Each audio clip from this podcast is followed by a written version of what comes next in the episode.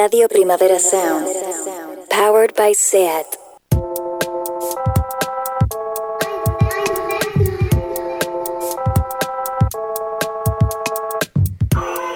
Hola a todas, hoy hablamos de los límites del humor, pero entre signos de interrogación esa preguntita. Bienvenidas adentro.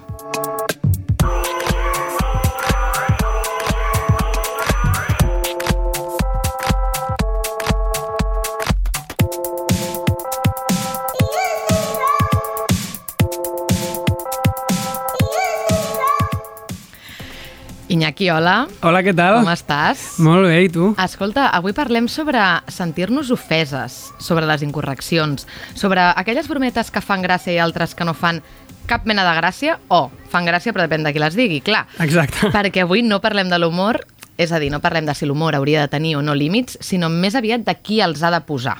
Sí, bueno, a, a, a mí de entrada el tema de los límites del humor me provoca un no sé qué porque si te digo la verdad no sé bien cómo posicionarme al respecto. Porque para mí la comedia es necesaria en la vida, necesaria porque creo que, que, nos hace despejo a nosotros mismos. A mí me ha servido para reírme de mis mierdas y liberarme de presiones riéndome de lo que me rodea para que, para que no se me vaya la cabeza, ¿sabes? Como para mantener los pies en el suelo. Pero a la vez pienso... Joder, me he reído tantas veces del dolor ajeno, de una procedencia o de cualidades o características físicas de terceros desde la inconsciencia absoluta que, siento cierta culpa, me siento como culpable por reírme con vergüenza o morbo de cosas que me parecen prohibidas. Y luego, aquí en el programa, por ejemplo, y en la vida, nos abanderamos de discursos y activismos poniendo límites o censurando comentarios que nos parecen incorrectos. Pero todos nos hemos reído con un chiste sobre los del EPE, un chiste machista o, o gordofóbico o racista, o sobre batallas de sexo con un trasfondo que dices, madre mía, patriarcado, nivel Dios. ¿Y eso, eso está mal? ¿Somos todos igual de libres para hacer humor? ¿Estamos evolucionando o, o ganando en, en censura? Pues no lo sé, ara l'hablaremos, però en definitiva parlarem de temes tabú, de contextos concrets, d'espais segurs i espais que no són tan segurs però els que sí que cal anar-hi a provocar i a ser una mica incorrecte, no? Com ens comportem en un espai íntim, com ho fem en un espai públic, per què hi ha gent que segueix ocupant trons de poder amb brometes i discursos de merda i gent a qui li costa molt més accedir a certes oportunitats i a més quan ho fa d'anar amb quatre ulls perquè no el censurin tota l'estona. Sí. I pregunta final, pot deixar d'existir ja l'hormiguero? Mm.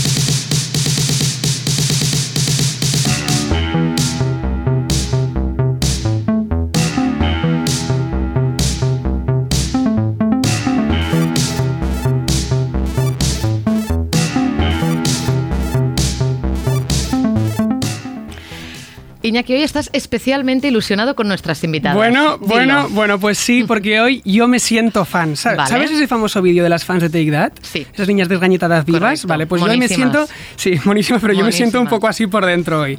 Eh, pero intentaré llevarlo dignamente, ¿vale? Eh, nuestro primer invitado es un conocido escritor, crítico de televisión, colaborador, columnista, bloguero y muchas cosas más, a las que ahora se suman actor guionista, porque justo ahora estrena una serie sobre su vida que él mismo ha creado. Y que a mí, y a ti también lo sé, nos ha parecido una maravilla. La serie se llama Maricón Perdido y hoy también hablaremos de ella. Él es Bob Pop. Hola Bob, bienvenido. Hola, bien hallados. Qué ilusión estar aquí. Nosotros estamos súper contentos de tenerte hoy en el programa. De verdad, muchísimas gracias por estar. Un placer, de verdad. Muchas gracias por acompañarnos, Bob. También tenemos otra invitada que es Betsy. Ella es esa chica simpatiquísima que te cae bien como sin conocerla. Hay gente que te cae bien solo por verla y dices, que esta tía me cabría bien. Entonces, ella es Betsy. Y que además has visto en casi todas las pelis, porque es una actriz con mucha carrera a sus espaldas y además ha hecho mucha comedia. Ha salido en todos estos sitios, ojo, Kubala, Moreno y Manchón, en posat de tot.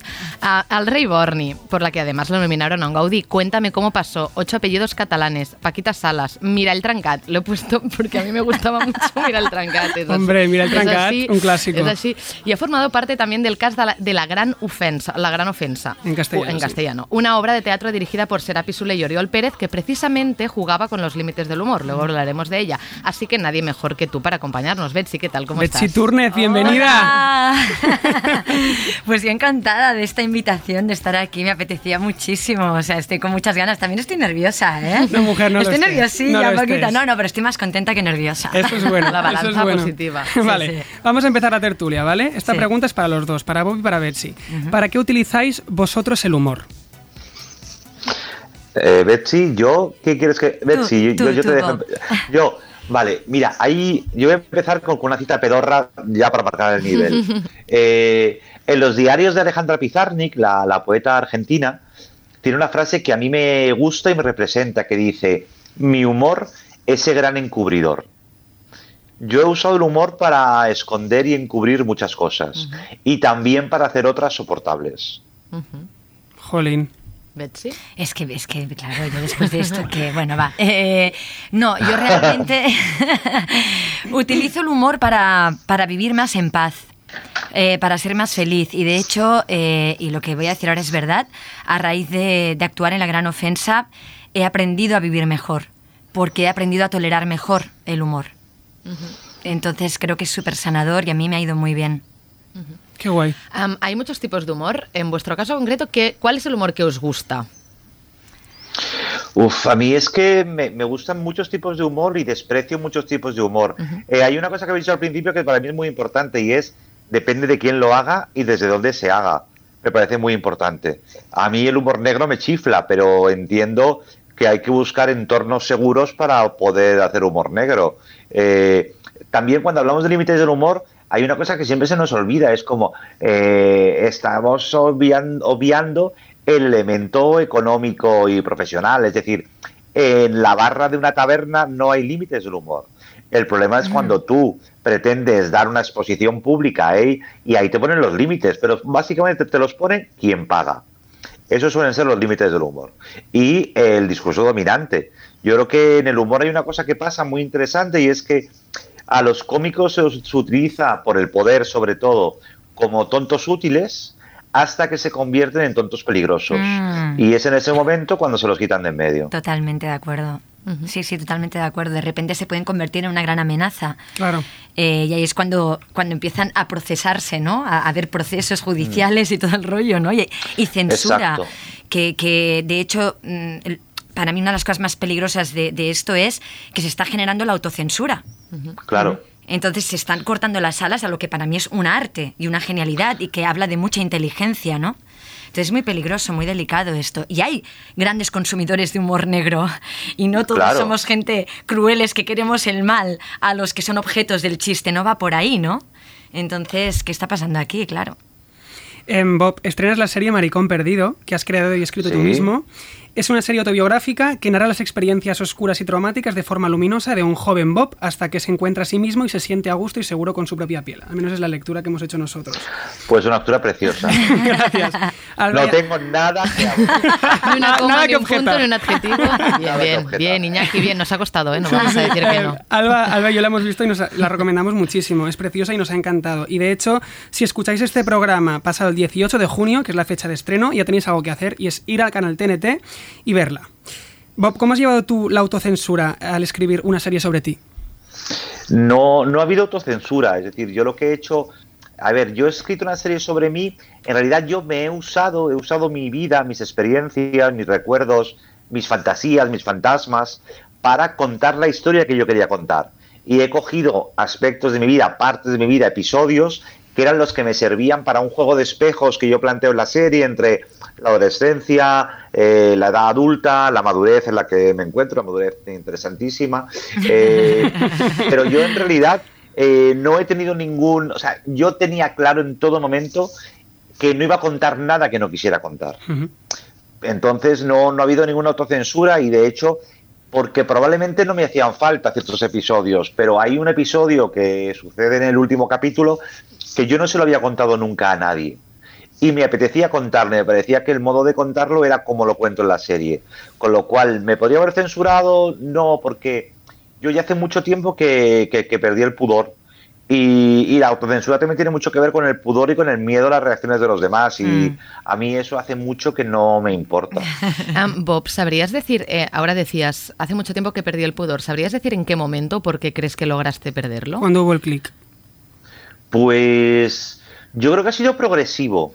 Y ha sido progresivo porque eh, me he dado cuenta de que cuanto más me mostraba, menos pudor utilizaba, más cerca estaba de la gente que quería y, a- y que me quería a mí.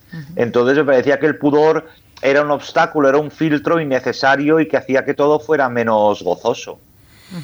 Haciendo la escaleta del programa, yo le dije a Alba que necesitaba decir una cosa y me voy a permitir el momentito de decirlo. Y es que creo que es una ficción muy necesaria porque no solo por la temática, ¿no? que son las aventuras y desventuras de un personaje LGTBI, sino porque cuenta la realidad de una persona LGTBI no normativa, contada por una mirada no normativa. Y en ese sentido, creo que estamos muy faltos de referente, porque basta ya de blanquearlo todo con el heteronormativismo, incluso en el mundo queer. Y creo que Sí. eso has hecho un, un gran trabajo. Y yo desde aquí, Alba y yo te lo agradecemos porque nos parece un referente necesario para la gente que sube ahora. Pues yo os agradezco muchísimo que lo habéis visto así porque eh, es lo que pretendía. Para mí era muy importante. Toda la serie está contada desde mi mirada, que, que- que era fundamental. Y mi mirada era de un niño gordo y la de un adulto gordo y con el cuerpo averiado. Y eso también quería mostrar que esos cuerpos también son objetos de deseo, también necesitan gozo y, y también lo disfrutan y, y lo generan. Claro. Al final yo creo que estas ficciones también autobiográficas sirven seguramente como para llevar tú las riendas, ¿no? O sea, como tú, re- tú Sí. decir, tú te ríes de ti mismo, tú le pones las palabras que tú necesitas, que tú quieres y que tú consideras. Exacto, tú haces que, que escuchen tu propia voz y además yo creo que como ejercicio eh, está muy bien hacer que la gente sepa que todos tenemos una voz, que todas tenemos algo que contar y que nos tienen que dejar desarrollar esas voces porque cuanto más modelos de vida haya, menos eh, censura y menos eh, dolor y menos eh, falsa moral va a haber. Porque vamos a ver que no hay un modelo único, sino que hay tantas formas de vivir y tantas formas de, de vivir el amor, eh, los hechos traumáticos, absolutamente todo. Entonces no, no hay un patrón. Y eso es muy liberador. Betsy, em, Sí. tú te dedicas a la interpretación y eres muy buena haciendo comedia, hay que decirlo. Gracias. Esto es un hecho objetivo, un no hecho subjetivo. Se, Doy, do- doy fe de ello. Hombre, Ay, bueno, es que- gracias, gracias. se nota que hoy, o sea, es que casi nos falta como lanzaros rosas a los invitados porque ¿eh? estamos de un pelotero. Estamos de un Estamos fan. de un pelotero increíble. Pero bueno, en todo caso, Vale. am, aún estando muy, muy vinculada al mundo de la comedia, ¿te ofenden según qué bromas? Mm, o sea, dijéramos que yo también eh, he sufrido una evolución en esto, porque yo me acuerdo eh, cuando estaba en el proceso de, de creación del personaje y de ensayos con la gran ofensa, que creo que por ahí sucedió lo de mm, lo de Julen, el niño que cayó en el pozo, y que creo que se llama Camilo de Ori, que hizo mm, una, una- como una catarata de chistes sobre, sobre el tema, pues en el grupo que tenía yo con los chicos de la gran ofensa, compartieron muchos de los chistes y a mí me molestó. O sea, me, a mí me, me ofendió, ¿no? Eh, fue como, a mí esto mm, no le encuentro ninguna gracia. O sea, es un niño que acaba de morir y me parece muy abusivo por parte de Camilo hacer estos chistes, pero además ya no era por el hecho de hacer un chiste, es que eran muchos y muy seguidos, ¿no? Entonces, eh, había disparidad de opiniones en el grupo y, y de repente a mí eso me hizo un clic, ¿no? Porque, porque pensé, hostia, ¿cómo puede ser que, que coincidamos tanto eh, este grupo en, el humor y en la manera de pensar y que de repente aquí haya como una distancia tan heavy, ¿no?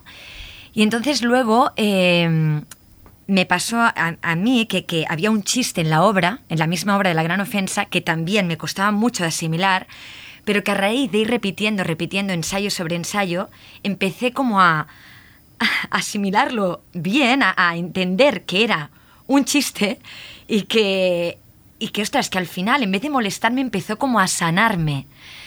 Porque era sobre el tema del cáncer con los niños. Ah, recuerdo ese chiste. Para mí era como no lo podía tolerar y acabó Ajá. haciéndome gracia y acabó ayudándome a tolerar mucho mejor mi percepción sobre el tema, ¿no? Entonces eso me, tras- me trasladó a la experiencia que tuve con lo de los chistes de Julen. Eh, que dije, ostras, pues de la misma manera yo puedo hacer una evolución también en la manera de asimilar los chistes sobre este niño, ¿no? Entonces ahora creo que ya he aprendido a que no me ofendan, sino simplemente a darme el tiempo. Porque no siempre estás capacitado, creo, para aceptar un chiste de humor negro, ¿no? Es decir, te incomodan, pero, pero aprendes como desde tu trabajo a, al final a sanar también Sí. y aceptarlo. Y A- Primero aceptarlo Sí. y después estoy abierta como a, a, a procesarlo y a aceptarlo y a que me acabe haciendo gracia. Eh, y si más no, pues, eh, bueno, si más no es muy catalán, ¿no? Eh, o si no, a- Si mes no. al menos lo que sí que me ha ayudado es a, mm, a aceptar temas que para mí eh, me, ge- me generan mucho dramatismo, pues a llevarlo mucho mejor. Por eso hablaba de la sanación al principio, ¿no? Claro, es que también ahora con- hay como humoristas eh, femeninas, o sea, mujeres, básicamente, como Charlie P, por Sí, ejemplo, que hace un tipo de monólogos muy vasto y de un humor muy negro, Hmm. que incluso habla pues de comer pollas abiertamente y de ella se pone, ella misma se pone en lugares muy incómodos Sí. y hay gente que, que no acaba aún de comulgar con su o, o la, o la amas o la odias, ¿no? Se genera un poco esto. ¿Tú cómo, tú cómo lo vives? Bueno, yo lo vivo que no, no tiene por No qué tiene todo que el mundo amar a el humor negro, ni a Charlie P, ni a cualquier humorista. Quiero decir, es respetable que a cada uno le guste el humor que le guste y que cada uno tiene sus límites, evidentemente. Entonces, me está bien y es que... me- No, pero con lo que decías de que am, ahí hay como ah, un- una forma de aceptarlo, aunque al principio te incómodo de aceptarlo y de acabar, pues am, familiarizándote más o Sí. tranquilizándote más con ciertos Sí. temas, creo que Charlie desde ahí lo, lo hace. ¿No? Claro, pero... eh, Te pone tan entre las cuerdas que al final, bueno, pues te relajas. Sí, de lo que pasa es que para, para llegar a ese relax del que hablas, creo que tienes que tener una predisposición. Claro. Tienes que estar abierta a que surja una transformación en ti. Pero tienes que estar abierta. Entonces, lo que pasa es que mucha gente que está absolutamente cerrada y no piensa por nada abrir ni que tenga la necesidad de abrir. Entonces, en las entrevistas me mola el poder comunicar que el hecho de abrir, eh, abrirte simplemente a probar, a escuchar y a escucharte, te puede llevar a un lugar muy sanador. Te- me estoy repitiendo mucho, pero es que es lo que yo he experimentado y, y Claro, seguramente supongo que es lo también que... el primer paso es aprender a reírte de ti mismo, Totalmente. no para poder abrazar este tipo de, de humor. O sea, nosotros lo de Charlie lo poníamos como un ejemplo, em, creo Sí, que porque- óptimo para lo que estamos hablando hoy. Claro, y- Yo he aprendido mucho, Claro. o sea, yo ahora de hecho me estoy moviendo mucho con un sector de gente que hace stand-up a raíz de, de bueno, de que soy amiga de Charlie, entonces ahora me estoy moviendo en un ambiente muy de stand-up y es, es maravilloso, es que yo me siento eh, como mucho más liviana, porque me estoy acostumbrando a, a esto, a- al humor de lo que es supuestamente dramático, ¿no? O conflictivo. Entonces, realmente se vive mucho mejor. Em, Bob, tu serie se titula Maricón Perdido, término que Tal cual. Tal cual. Eh, en mayúsculas y con una pluma encima, ¿no? Servidora. Eh, eh, término que socialmente el término maricón se, ha usado para, para hacer mofa del colectivo LGTBI.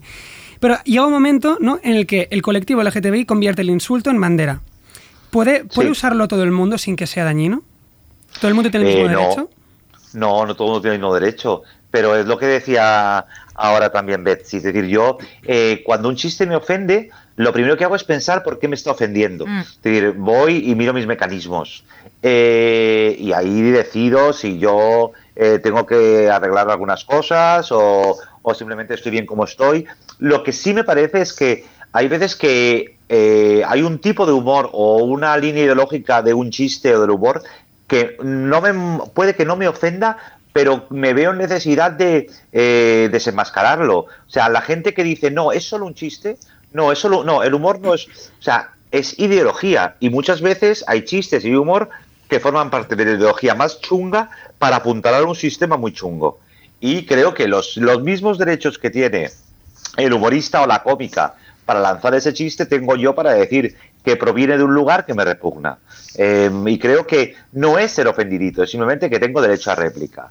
Y volviendo a lo que decíais, a mí, por ejemplo, eh, hay un caso que me, que me sucedió, no sé si os acordáis de David Suárez, del tuit que puso sobre eh, que hacía un chiste sobre una chica con síndrome de Down. Ah, lo de las vagas. eh, exacto.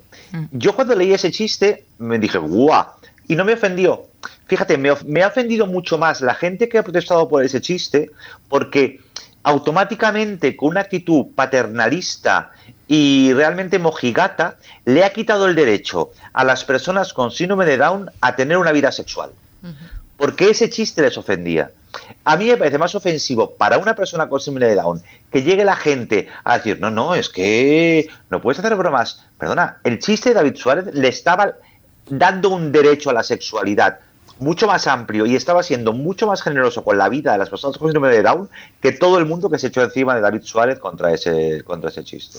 Qué interesante, Bob. Sí, sí. Interesantísimo lo que acabas de Bueno, sí, decir. cre- creo que también hay esto una de las claves, que es el tema del, del derecho a réplica. Igual que hay palabras, como dice que cada uno se supuesto. las puede adu- adueñar, el derecho a réplica lo tiene, pero también Claro. quién lo vive. O sea, es que hay unos juicios morales también todo el rato. Sí, sí. Y también saber en qué espacio estás lanzando Claro. eso, que es lo que hablábamos antes. Claro, claro. Em, Betsy, fuiste una de las protagonistas de La Gran Ofensa, ahora lo comentábamos. Para los que no pudimos ir a ver la obra, yo me incluyo, o sea, lo siento mucho porque haciendo este, este- eh, me ha dado rabia haciendo esta es que la quería ver. Bueno, en fin. Em, fue una, eh, os cuento un poco, es una obra sobre las consecuencias que viven dos humoristas después de hacer un chiste sobre, ojo, los atentados de las Ramblas de Barcelona. Peliagudo. Em, les denuncian y van a juicio. Supongo que al principio, cuando leíste el guion, por lo que nos comentábamos, hubo momentos que te incomodaste, aunque te lanzaste para, para, para adelante. La pregunta es, ¿cómo fue la respuesta del público? O sea, ¿fue buena? ¿Había gente que se enfadaba? Mira. ¿Había gente que venía a picarse expresamente? Mira, eh, los chavales con los que hacía la obra Sí. no tenían casi recorrido eh, a nivel teatral, ¿vale? Entonces, la primera vez que hicimos la obra, yo antes de hacerla les avisé y les dije, si se levanta gente del público y se va, no pasa nada. O sea, tranquis, seguimos, continuamos, porque aparte se trata de eso, estamos jugando a este juego. Entonces, es posible que haya bucheos, que la gente se levante y se vaya, no pasa nada, continuamos, ¿vale? Porque yo realmente pensaba que podía pasar esto. Nuestro primer bolo fue en Galicia. Eh, claro, yo conozco al público catalán, conozco al público madrileño, el público de Galicia no lo conozco, entonces era como, bueno, a ver qué va a pasar, ¿vale? Total, que hicimos la función y fue un festival del humor. O sea, eh, todos sorprendidísimos, porque te digo, partíamos de pensar que podía pasar lo que os acabo de contar. Fue un festival del humor, o sea, la gente súper abierta desde el primer momento, partiéndose de risa, y eso para mí fue una lección. Fue una lección total, porque yo ya estaba juzgando eh, lo que sería, pues seguramente la opinión masiva del público, ¿no?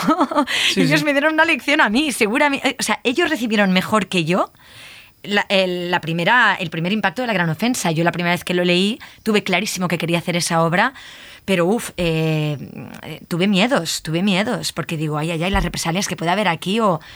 Por tanto, a mí me dieron una lección y evidentemente cada día y cada público ha sido diferente, pero lo ha aceptado mucho mejor de lo que yo me esperaba. El hecho de que un día haya, ido- haya habido menos risas, bueno, en cualquier comedia ya pasa, ¿no? Pero no, no, no, ha funcionado muy bien para mí, mm, sorprendentemente. Y Es que a cua- cuan- veces- perdona, cuando haces, cuando haces em, comedia, Hmm. ¿no? yo, yo, por ejemplo, mi experiencia de hacer el espectáculo Pegados que tú viniste a Sí. ver, yo sentía que yo tenía el control sobre el público. Pero había veces que me sentía a su merced, porque en base a su respuesta yo modificaba cosas que yo hacía en, en escena. Entonces, tú en, en este caso, ¿cómo, cómo lo vivís vosotros? Tú, Betsy, como actriz, cuando estás en un escenario, ¿sientes que tienes el control sobre el público haciendo comedia? ¿O que te sometes un poco y vas modificando tu...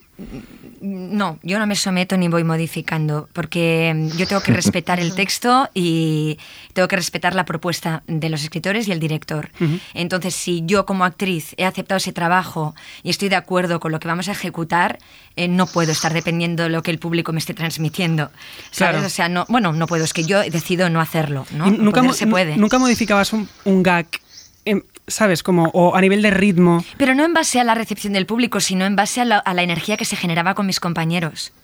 Porque yo estoy en un juego encima del escenario con mis compañeros y todos vamos a una, con un mensaje y con una línea directa que evidentemente sí que se modifica, pero a nivel más energético, porque el público es un cuerpo que está interactuando contigo y esa es la magia del teatro. Claro, y, y cada día es distinto. Claro, y eso es muy bonito, pero no, eh, no sacrificando el chiste o el texto, porque a medida de cómo vea, si veo que el público es más miedoso o más duro, no, no, no, no, no. Eh, Claro. Vosotros habéis venido a una obra que se llama La Gran Ofensa. Y esta es la propuesta, esta- esta- esta es la que- esto es lo que es. Sí, sí, sí. Claro. De hecho, si queréis os cuento una anécdota Vale. que... que, mm, yo siempre tardo un poquito más en entrar eh, en, es- en escena, ¿no? Entonces, eh, en Madrid, en el Teatro Lara, siempre me estaba esperando detrás de una puerta y yo oía, era una puerta que estaba al lado del público y siempre oía las reacciones del público. Y, y justo había el monólogo de Cristian Valencia, que era como lo más bestia y de humor más negro. Entonces yo siempre estaba esperando el momento de a ver cómo recibía el público ese momento del monólogo de Cristian. Entonces, en el momento en que yo, en los días en que veía que el público reía un montón con el monólogo, para mí era muy buena señal. Entonces yo no pensaba en ese momento, hostia, qué hijos de puta, eh, la peña que hay hoy, ¿sabes? ¿Cómo se pueden reír de esto? Pensaba, guau, qué gente más guay, Ya, qué ya. sana, vamos.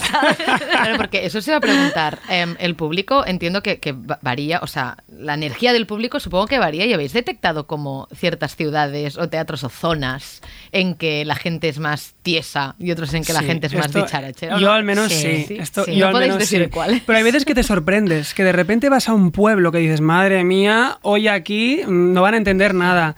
Y de repente es el pueblo en el que más locos están y se ríen, pero como si no hubiera mañana. Sí, ¿Sabes? Como es un poco... sí, eso.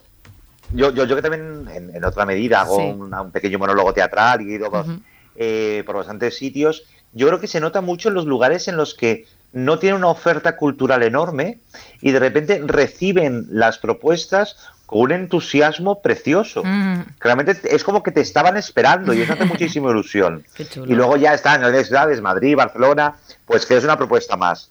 Pero yo he ido a sitios, eh, a un pueblo de Murcia y de repente, eh, vamos, les ha mm, faltado sacarme a hombros y he dicho, Claro, son, son eh, como las fiestas mayores, cuando viene alguien a hacer el pregón Claro, bueno. Eso es.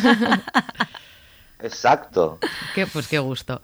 Ah, mira, hablábamos de, de quién o cómo se podía gestionar el humor, desde qué lugar, y hay veces que el humor se hace desde un lugar nefasto. Y un ejemplo es el audio que os pondremos ahora, que es de Croquetamente. Croquetamente es una cuenta de Instagram que podéis seguir, pero ella en sí es una chica que a- hace como, bueno, comunica, sobre todo en pro de la, o sea, a favor de... Perdón, En contra de la En contra de la gordofobia. gordofobia, es decir, sí, en contra de la gordofobia. Y ella lo hace como a, a través de, de mini monólogos, porque son a través de Instagram, ¿no? Entonces, resulta que la contactaron desde la Sexta, en el programa Zapean- Zapeando concretamente, para hacer una mesa de debate sobre la gordofobia, donde ella, pues precisamente iba como una de las activistas en redes sociales que habla sobre el tema. Y resulta que pocas semanas después, Zapeando volvió a hacer un programa. mm, bueno, escuchemos el audio. Ay. Bueno, que nos vamos a Japón. Que Japón ya sabéis que es un país que hace negocio de cualquier cosa. Sabíamos que alquilaban personas para hacerse pasar por tu novio o por tu amigo. Pues es que le han dado una vuelta de tuerca y ahora puedes alquilar gordos a 15 euros la hora. Está arrasando porque en Japón es muy raro ver gente obesa. ¿Y para qué iba alguien a contratar a una persona con sobrepeso? Pues la empresa además te da las ideas. Entre otras es, cuidado con esto, para ponerte a su lado y sentirte mejor contigo mismo. Es mejor. Eso es buenísimo. Oye, he hecho cálculos, ¿eh? 15 euros la hora, 8 horas al día, 22 días al mes, te sale un sueldo de 2.600 euros. Así que si trofollos, menos ir a ver a Patrick Jordán y más ir a Japón. Eso sí, no vayáis todos, ¿eh? No vayáis todos a la vez, que la vez no despega. Pero bueno, 2.600 euros, eh, después, después de hacer la compra, a este hombre le quedarán 300 para pasar el mes. Ahí a cuánto la gente. Bueno, no para enfadarse, porque es que en España somos así, es que hacemos humor de todo, somos tan, tan, tan graciosos, es que nos encanta, y los gordos más, porque los gordos que más da todo pagado. Em, Cristina Pedroche, otra pregunta tengo para ti. ¿Verdad que a ti Nochevieja te jode bastante que se metan con tu físico y te gusta que muchas mujeres, entre las que me incluyo, salgamos a defenderte, ¿no? Y a decir que puedes vestir lo que te dé la gana y ser el tipo de mujer que te dé la gana de ser. Ahora, cuando se trata de leer el QE, ¿eh? Ahí nos da igual lo que tengamos que leer, nos da igual. Ella, o sea, la, la parte final era la hacía pues precisamente croquetamente, Sí. en la que se quejaba pues de lo que había sucedido en este programa, cómo puede ser que nos aprovechemos de ciertos temas y un día hagamos una mesa de debate y al cabo de dos semanas estamos haciendo mofa. Y también era interesante, yo creo que esta parte de sororidad, em, que a veces las mujeres nos, nos matamos con la sororidad y est- estamos completamente de acuerdo seguramente todas, pero luego pasan co- cosas como esta, ¿no? De, hostia, Cristina Pedro- Pe- Pedroche, cada vez que es fin de año todas salimos ahí a capa y espada para defenderte por los vestidos y luego, bueno, ¿no? Pues, pues pasan De este tipo de comentarios. ¿Cómo lo opináis? ¿Cómo, cómo- veis ese debate? ¿Cómo Yo, os genera? Para empezar, creo que sois súper generosos eh, asumiendo que Zapeando hace humor.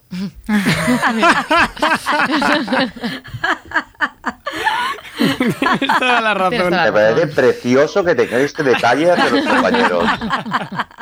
A partir de ahí no tengo nada más que decir. Ya lo veníamos, mira, ya lo vamos a añadir cuando. ¿Por qué existe el hormiguero? Podemos empezar a añadir unos cuantos Zapeando? programitas Sí. de- detrás, ¿no? Sí, sí, sí, sí, coma sí. tras coma, coma Sí, tras sí, coma. sí, sí. Em, hablando de la censura y límites del humor, hay casos como el del actor Willy Toledo, eh, que interpreta a tu editor Bob en, en la serie Maricón Perdido. Y está maravilloso Entonces- y enamoró Sí. y enamoró a todo el equipo. Es que él siempre. Es está- un caballero, él- Willy. Sí, sí, es un grande. Willy eh, llegó a ir al juzgado por decir: Yo me cago en Dios y me sobra mierda para cagarme en el dogma de la santidad y virginidad de la Virgen María en su perfil de Facebook. A Toledo se le vetó durante mucho tiempo en la industria cultural y estuvo mucho tiempo sin trabajar. Curiosamente, la función que yo vi de la gran ofensa, hay un momento en el que cuando los humoristas llegan al, al- al- al juzgado, sacáis a una persona del público para hacer eh, de, juez. juez. Y ese día salió Willy Toledo y fue como un momento como de justicia. ¡Qué maravilla! poética. Fue muy bonito y él se prestó, subió con todo el cachondeo Sí. a reírse de sí mismo y a participar en la función. Entonces, es diferente hacer humor de cañas con amigos que en Twitter o en la televisión, un poco lo que tú comentabas al principio, Bob. Sí. ¿Qué hay de peligroso o de liberador en ello? ¿Me explico? En función del contexto en el que estás. Bueno, tú de hecho antes, justamente Bob, hablabas de am, hacer humor en la barra de un bar entre cañas y pinchos es distinto que hacerlo Claro. pues, en, la televisión, ¿no? Seguramente en estos espacios tan distintos hay algo muy liberador en ambos Sí. y hay algo Sí. mm, también peligroso, Peligroso. en ambos, porque luego Sí, claro. vamos a bares y tenemos el típico amigo que hace bromas que no hacen ni puta gracia. Claro. Claro. También, también pasa. Sí, sí, es que es, es tal cual lo que habéis dicho, entonces. Os hemos dado la Falta respuesta. Nos habéis dado la respuesta. Pero, o sea, a, a vosotros, por ejemplo, formando parte de la esfera pública, imaginaos que tenéis la plataforma para hacer un tipo de humor que consideráis políticamente incorrecto. ¿Cómo lo viviríais? ¿Con liberación o con peligro? Eh, yo con liberación, desde luego. Porque el peligro, del peligro te tienen que avisar otros. Yo no podría, yo no quiero ser consciente del peligro, porque si no va a ser muy aburrido. Sí, sí. ¿Y tú, Betsy? Supongo que también depende del contexto y todo, ¿no? Pero no, yo creo que me podría más desde el momento que decido hacerlo, que digo, ok, acepto, lo hago, eh, seguro que es más liberación que peligro. Porque si no, directamente ya ni lo hago. Claro.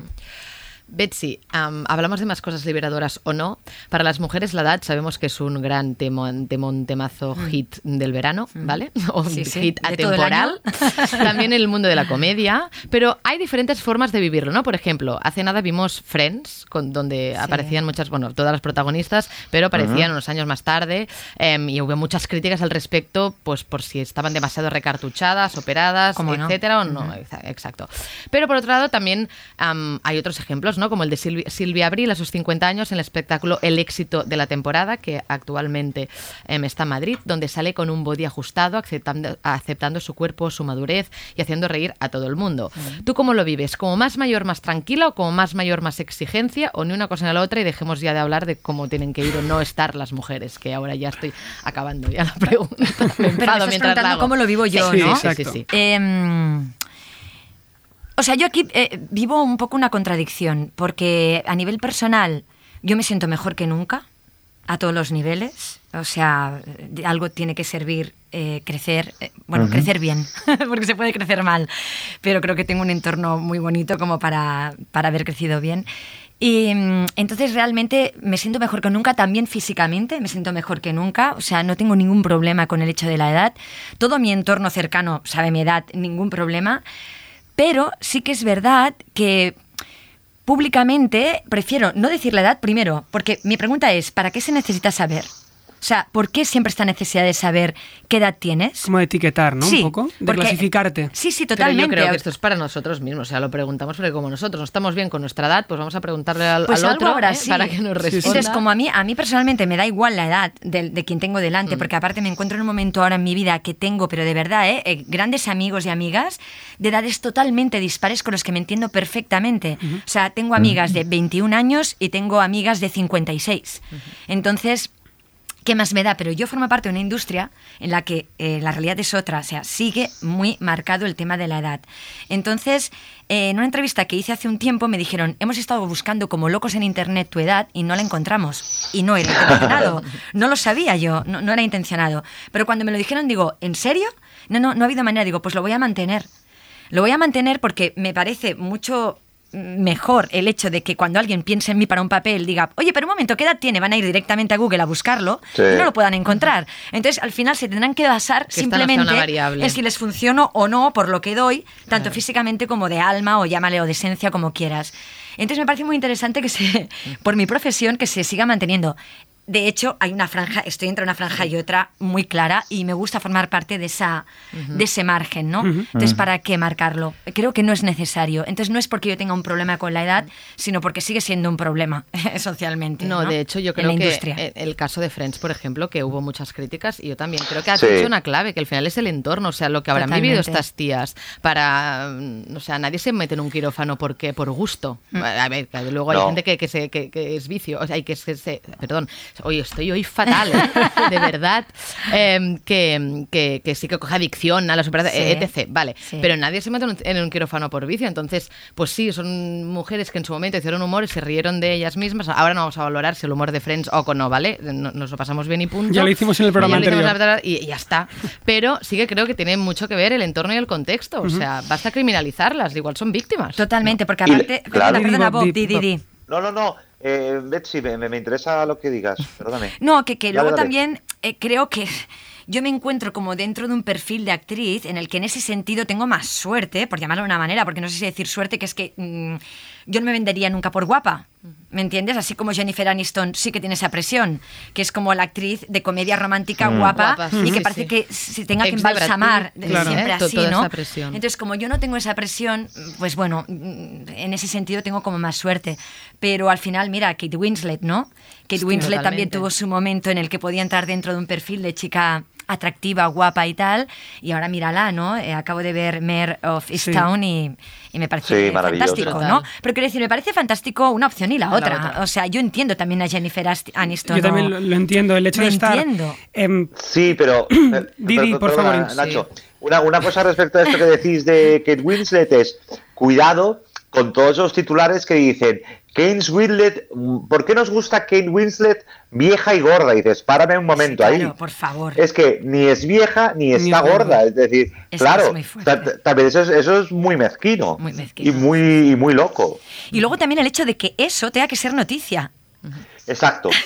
Que yo ayer lo hablaba con una amiga, digo, es que a mí lo Sí. que me, lo que me eh, fastidia es que todavía lo que se esté valorando, lo que más se valora de Mare of Easttown es Kate Winslet, porque, porque, oye, así con sus kilos y con sus arruguitas, hostia, ¿no? Es como, hostia, que eso sea noticia. Bueno, y ojo con que esto des- después también conlleve una crítica a la hiperfeminización. O sea, ¿eh? Claro. claro, es que Total. por un lado por- o por otro acabamos pillando. Sí, Sí, Acabamos bueno, pillando, y, tía, y lo fuerte sí. de esto es que este artículo lo escribió una mujer. O sea, imagínate, Exacto. imagínate Sí, sí, sí, cómo sí, está de presente en nuestro imaginario colectivo. El hecho de que una mujer escriba sobre otra mujer esto, ¿no? Kate Winslet, nos, nos encanta Kate Winslet gorda y fea, es como tronca. no, Pero- de verdad, sí, sí. Claro. ¿Pero tú? Sí, Pero sí. bueno, gracias por, por estas reflexiones porque de verdad que creo que a los espectadores va- les va a gustar. Está quedando un programa muy, muy, muy bonito.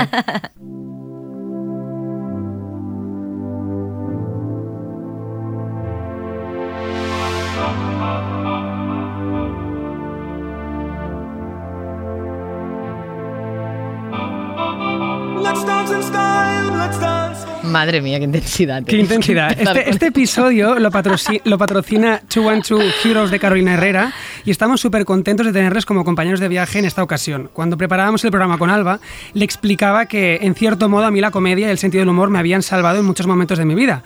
Y hablando de referentes, de ídolos, de, de héroes, que en estos momentos en los que no sabes qué hacer, por dónde tirar, o quién eres, o qué te gusta, y básicamente estás perdido, como el personaje de tu serie, Bob, estos héroes de la comedia habían conseguido hacerme olvidar mis movidas y evadirme, sentirme menos solo, verme reflejado en, en cómo ellos hablan de sus inseguridades y se ríen de sí mismos. Y le dije a Alba que una de mis heroínas de toda la vida ha sido Ellen DeGeneres. Ellen, Ellen fue la primera mujer abiertamente lesbiana no normativa que consiguió hacerse un hueco en el mainstream de la comedia. Y ha hecho muchísimo por el colectivo LGTBI en Estados Unidos y en muchísimos rincones conservadores del mundo. Eh, de hecho, salió del armario en prime time rompiendo esquemas. Después de eso se la vetó durante varios años y se reinventó a sí misma, volviendo y rompiendo esquemas de nuevo. Y a mí Ellen me hizo, me hizo ver que ser diferente estaba bien, que puedes llegar lejos siendo tú mismo. Me está quedando un poco Disney. Tenemos todo esto, ¿eh? clines, tenemos que clines. las cosas te pueden ir bien haciendo lo que más te gusta. Y todo eso haciendo reír a la gente y llevando el humor por bandera. ¿Puedo aplaudirte? Puedes aplaudir si quieres. Em, entonces, para ti, Bob, por ejemplo, ¿quiénes han sido tus héroes o heroínas? Pues mira, yo siempre pienso en las maricas, las trans, las putas y las bolleras que se enfrentaron a la poli en la puerta del Stonewall en el año 69, un 28 de junio, y que originaron las revueltas del orgullo LGTBI. Para mí son heroicas y creo que siempre de algún modo las tengo en mente pensando qué harían ellas en este caso. Yo no, no, no, no manejo piedras, pero lo descarto. Qué guay. Vamos con la última pregunta de la tertulia. Es para los dos, ¿eh? Dale. Pero Bob, en el capítulo en el que ves tu propia entrevista, no spoilers, este es el máximo spoiler, Ay. que Cuidado, la, me- cuidado, la meta cuidado, ¿eh? entrevista. Cuidado. La meta entrevista. Dices, para mí los nervios son como el suero de la verdad. Cuando pierdo los nervios, no tengo filtro. Cuando, cuando perdemos los nervios, perdemos la autocensura. Cuando estamos nerviosos es cuando decimos la verdad. Yo sí, es inevitable. Y suelen ser en momentos en los que lo que menos te conviene es decir la verdad. Entonces es la tormenta perfecta, es la combinación diabólica que me ha llevado a sitios, pero la- en ocasiones he tenido la suerte de que me ha llevado de un modo mucho más directo y por un camino mucho más fácil a lugares donde de otro modo no hubiera llegado. Hay muchas, muchas veces esa frase de se m'ha anat la olla, bueno, se me ha ido la olla, però m'he quedat tan a gust, això ho diem, no? Sí, Llavors, exacte. bàsicament és quan passa això, tu també et passa, Betsy? Sí, perquè Sí. acostumem, bueno, sí, acostumem a, a reprimir-nos, ¿no? D'alguna manera la educación que, perdona, eh, la Sí, que vamos, aquí vamos, que a ver, acostumamos a reprimirnos porque la educación que hemos recibido es eh, muy de represión en todo, ¿no? Entonces, a medida que vas como dejándote ser eh, siempre con elegancia. Eh, puede ser muy puta, pero con elegancia. Exacto. Entonces, a medida que te vas dejando ser cada vez tú más tú, eh, pues mucho mejor. Entonces, eso se va aprendiendo. Pues cerramos tertulia, muchas gracias porque ha sido chulísimo, aunque eh, uno esté aquí y el otro esté allí, porque Pues sí, por cierto Bob está, está, está conectado. Yo estoy, estoy, sí, yo, yo estoy en un hotel en Madrid, Está en un hotel en. Madrid. Es, es- es que de verdad, es que es- además es verdad, porque nosotros vemos como la parte de detrás del hotel en el que está y es como un poco como gris. Y Es sí muy que parece blanco. que esté en un Sí, sí, sí. cubículo secuestrado. Pero por suerte llevas Exacto. un naranja que aviva todo. Sí, una naranja con, con Bueno, un naranja de preso un poco, ¿eh? Como, un de- sí, sí, sí, sí. Como Orange is the New Black. Total, Exacto. total. Pero ojo que no se ha acabado aquí porque vamos a pasar a nuestra sección favorita que es la Green Room y que era hora Oh. que llegara porque em, estamos hablando sobre comedia y hemos reído poco, de lo, mm, poco, deberíamos haber reído mucho más. Bueno, Ahora a es ver, la a ver si al terminar la Green Room siguen riendo Es que, verdad, nos el humor, es, gustaría. el humor es una cosa muy seria. Y desde luego que en la Green Room solo reímos Iñaki y yo y que nos escucha. Vosotros no vais a reír ni lo más mínimo. Inconformistas. libres, incansables, Valientes, Con sueños. siempre jóvenes. nuestros héroes. Two and Two Heroes de Carolina Herrera.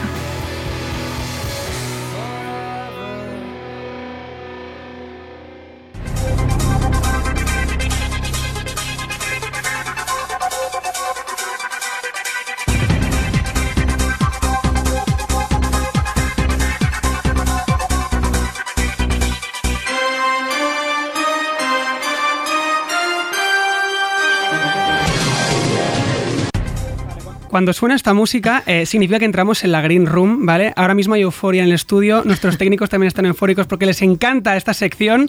Eh, con- Mira, celebran desde la cabina. Eh, celebra... Ay, celebran. Eh, tendréis que responder eh, 10 preguntas, ¿vale? Políticamente incorrectas y podréis pasar la cabra una sola vez. Una sola vez. Una sola vez, esto no ¿vale? vale. Y no la hagáis al Vale. principio, porque eso ha pasado y es absurdo, porque luego no tenéis comodín. Pero yo Un también os digo, estrategia. o sea, creo que son los invitados más ocurrentes que hemos Sí, tenido, sí, con lo sí, cual sí, sí, estáis sí. más protegidos que yo que sé. También os digo, es un juego. ¿eh? O sea, Ya, ya, Madre mía, qué invitados habréis tenido. Luego te paso la lista y me Vale. mandas las reviews, ¿vale? vale, vamos allá. Eh, primera pregunta, Alba. a los dos, un humorista de éxito y actual que no haga ni puta gracia.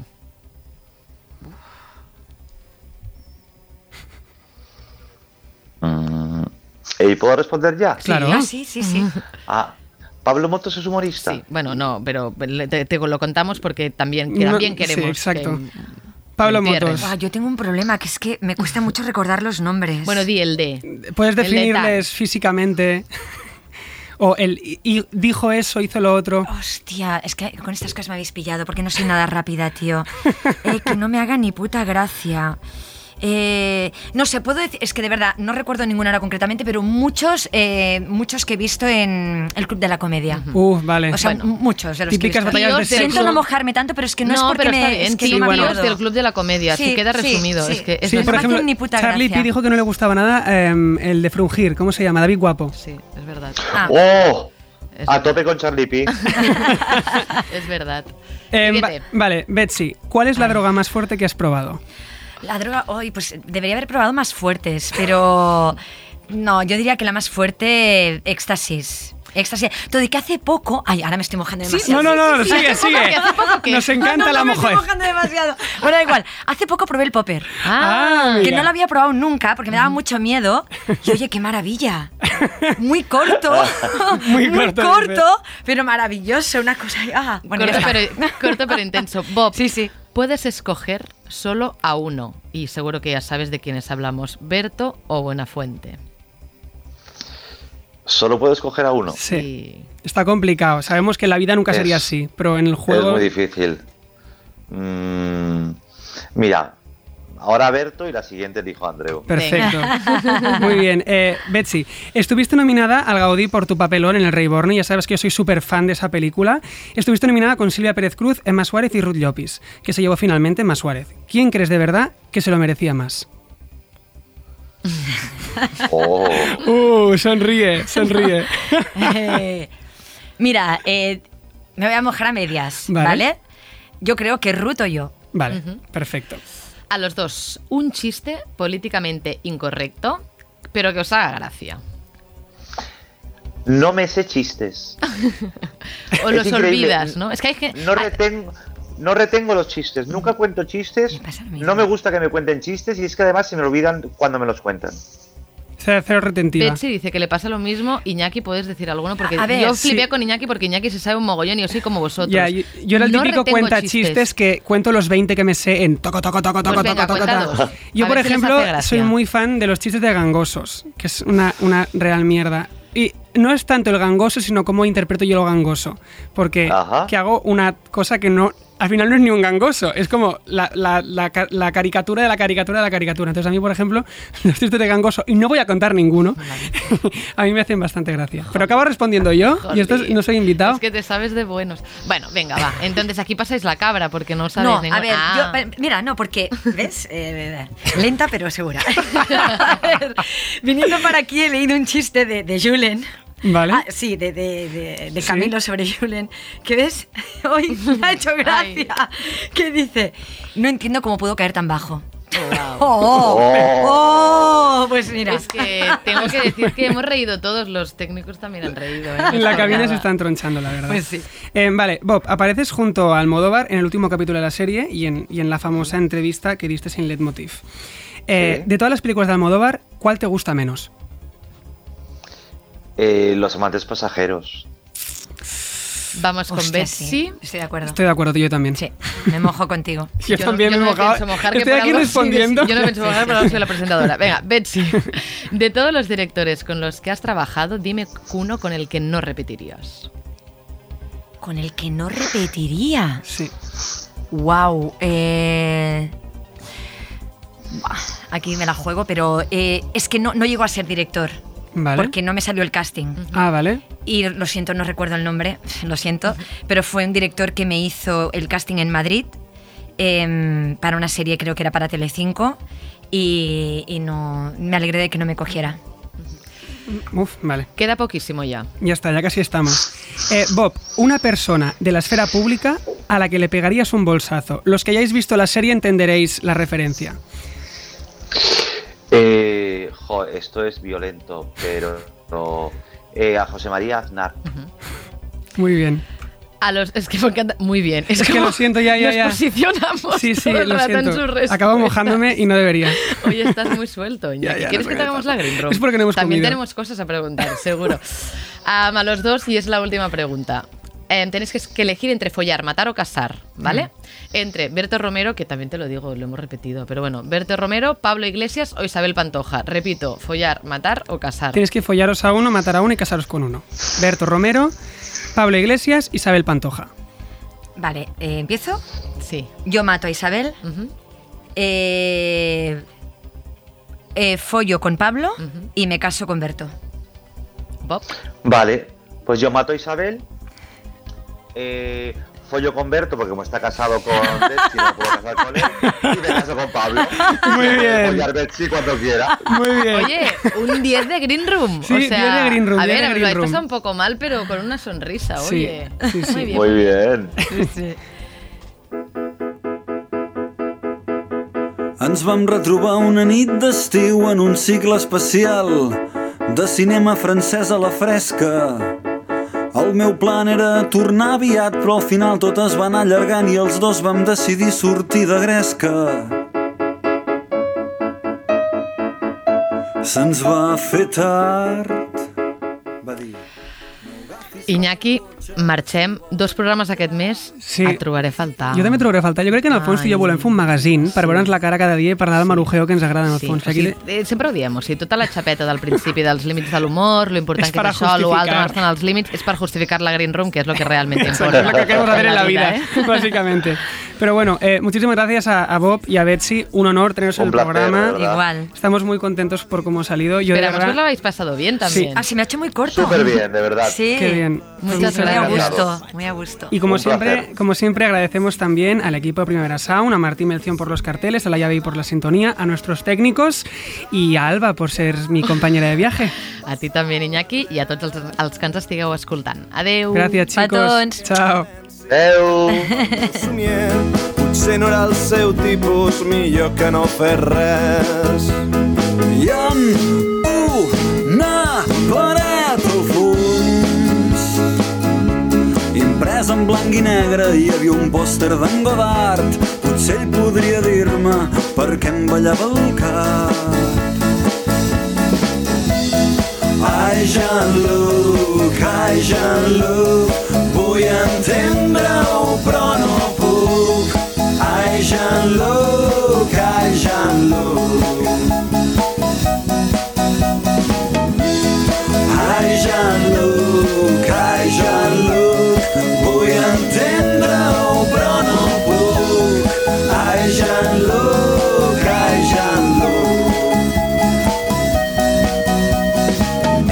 Que en casos com aquest no es tracta de ser més guapo o de ser més lleig, sinó d'estar convençut de fer-ho. Jo vaig dir res ja, però si ara hi vaig, ella no ho vol. Després què? Després tot això acaba siguent un rotllo patatero. Em va convidar a fumar I en un plano seqüència, una frase magistral. Una dona és una dona, no et preocupis, tant se val. Radio Primavera Sound. Powered by SEAT.